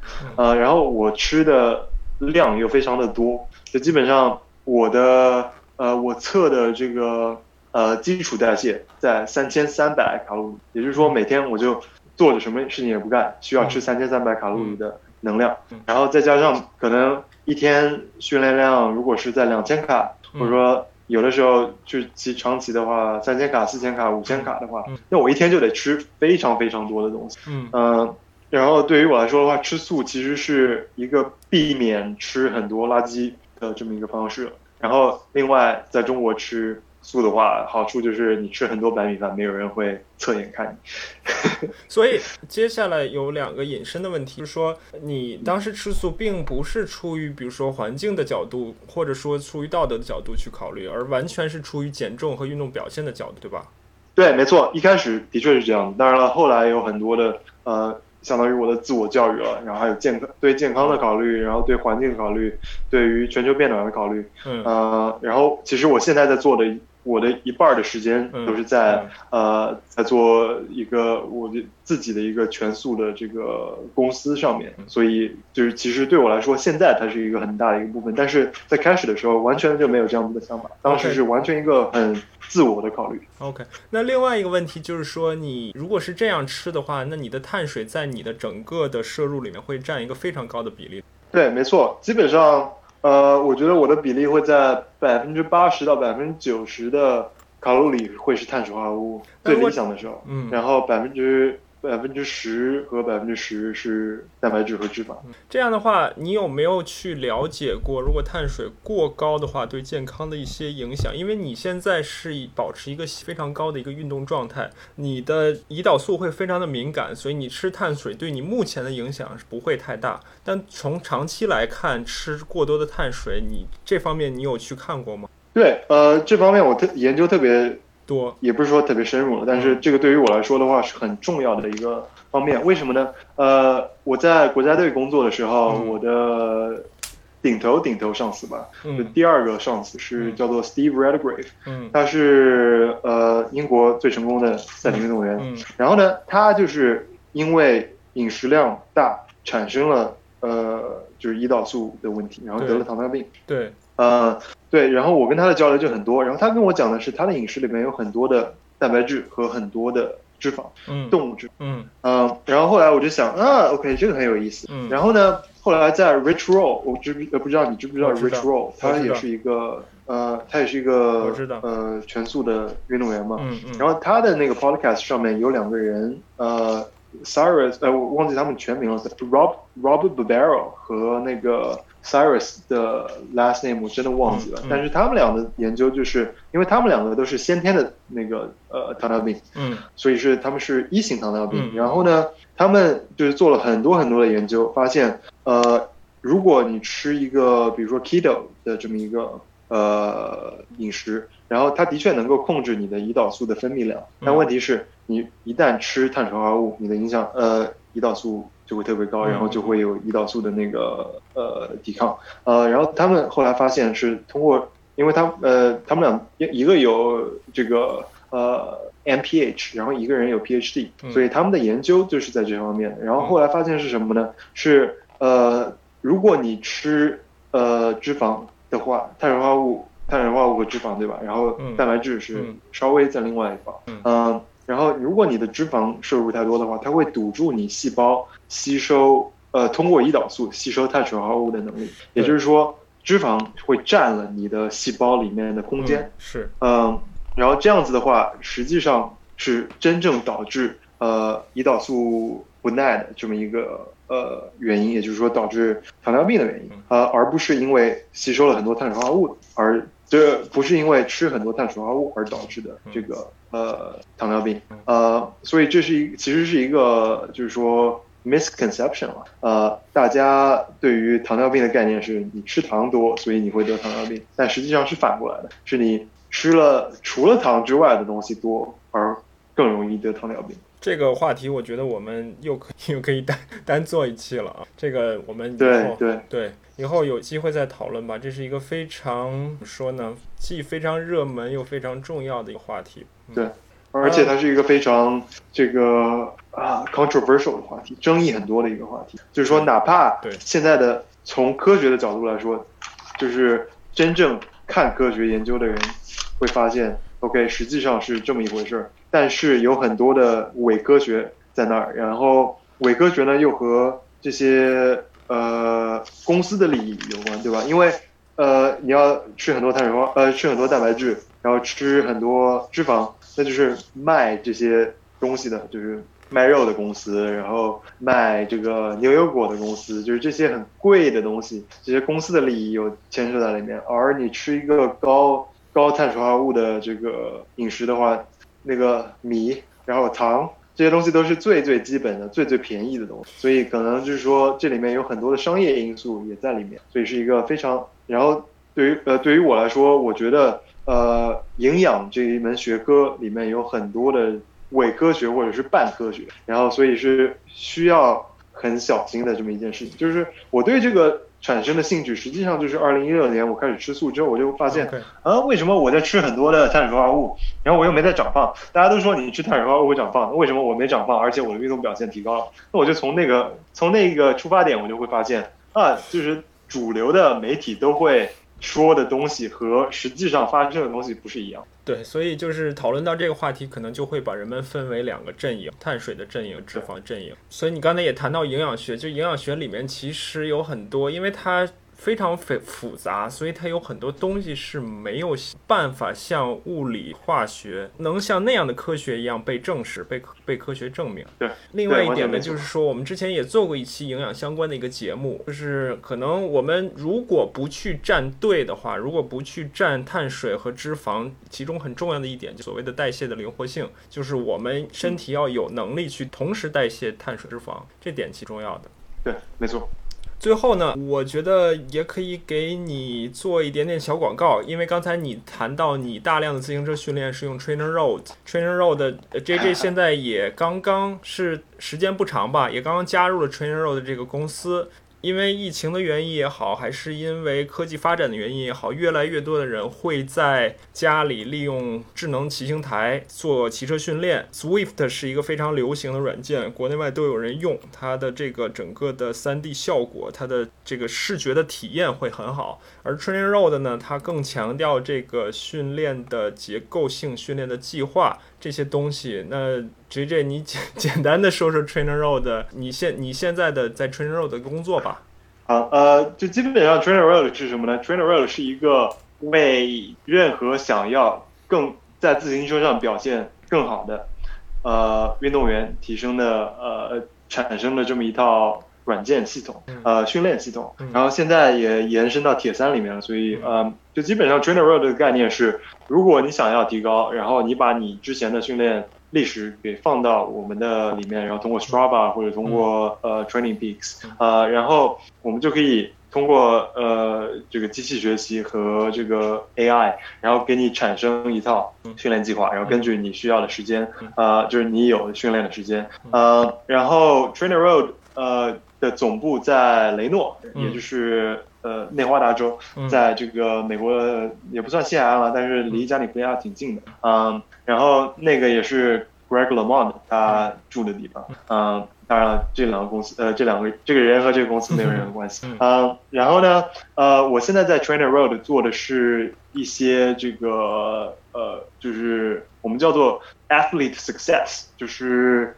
运动员成功，也就是说，实际上是相当于有呃客服的性质，呃，哦。然后 Trainer Road 这个公司对于其相当于其他公司来说很不一样的，就是因为我们是一个软件公司，嗯。也就是说，呃，我我们的用户都是运动员，嗯。呃，对吧？然后运动员他是没有办法跟我们开发者进行直接的沟通的，嗯。那也就是说，我们呃我们有自己的这个 podcast，然后有自己的 YouTube channel，嗯。呃，然后都是通过这些去把信息给到运动员手上的，但是运动员没有办法跟我们互动，嗯。呃，所以我们的一个一百个人公司里面，三十几个人都是呃 customer support，嗯。呃，为什么呢？是因为我们需要听到呃我们的运动员有什么样的问题，然后有什么样的想法，然后把这些给我们的这个嗯做产品的人，嗯呃，因为只有这样子的话，我们的产品才能是一个是为我们的运动员提供呃他们所需要的功能的这么一样的产品。嗯然后我们的这个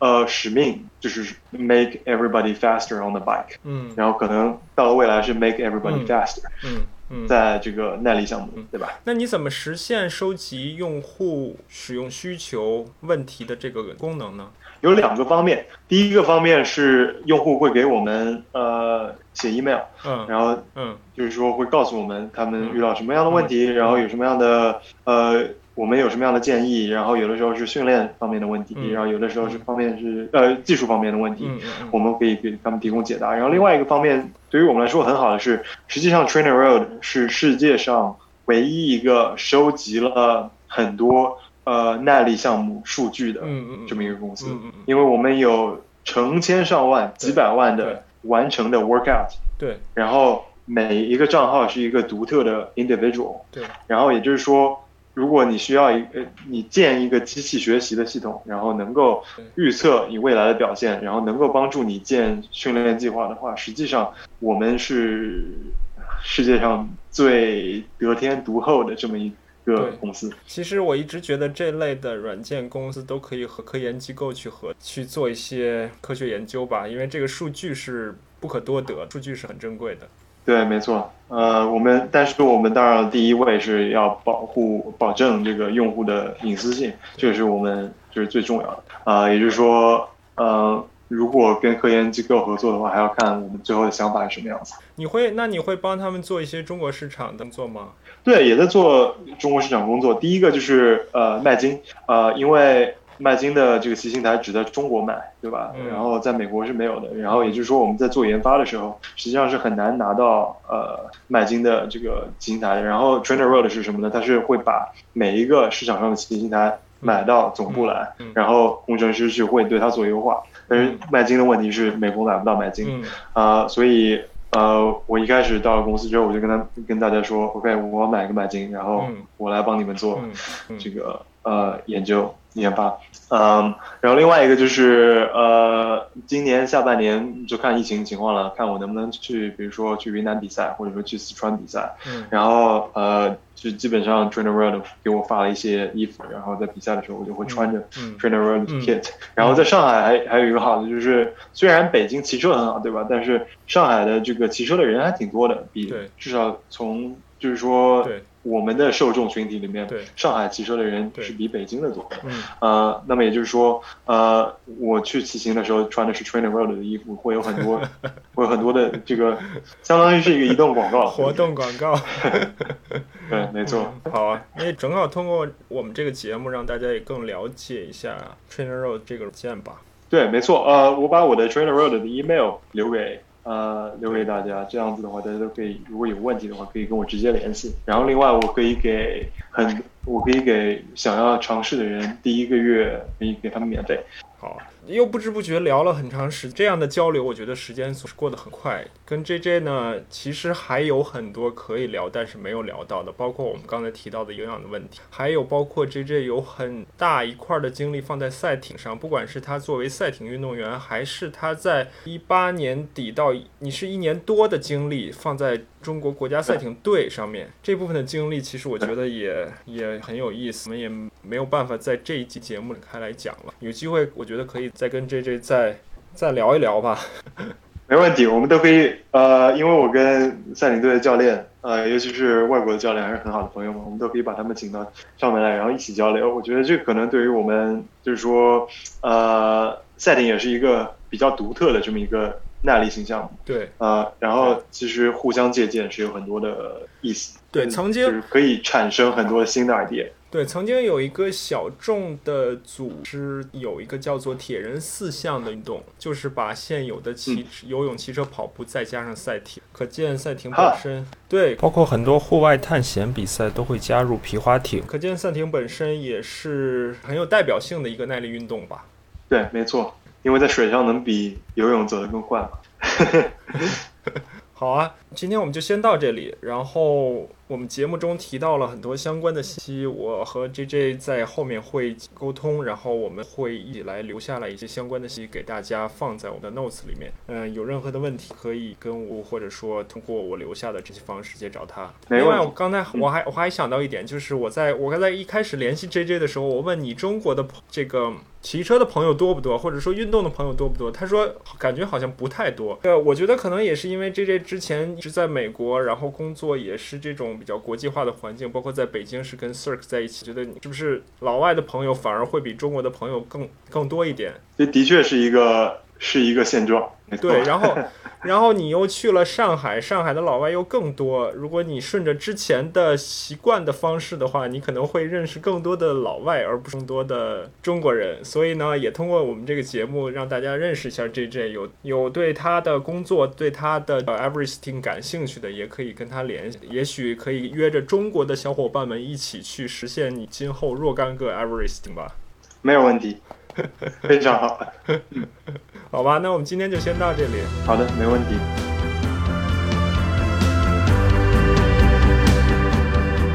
结尾的地方我也没有什么更多想说的，在与 JJ 的讨论中谈到的一些话题，又引发了我的好奇心，让我花更多的时间去探究这些事情的真相。另外呢，作为主持人，如果能和嘉宾进入一种状态，那不管多长时间的谈话，都感觉是一种自然的流动。最后呢，就像 JJ 说的，如果有任何人对他的 Trainer Road 感兴趣，也可以联系我或者他，得到一个月的免费试用，这也算作为我们听众的一个小福利吧。好了，让我们努力训练，下次再见。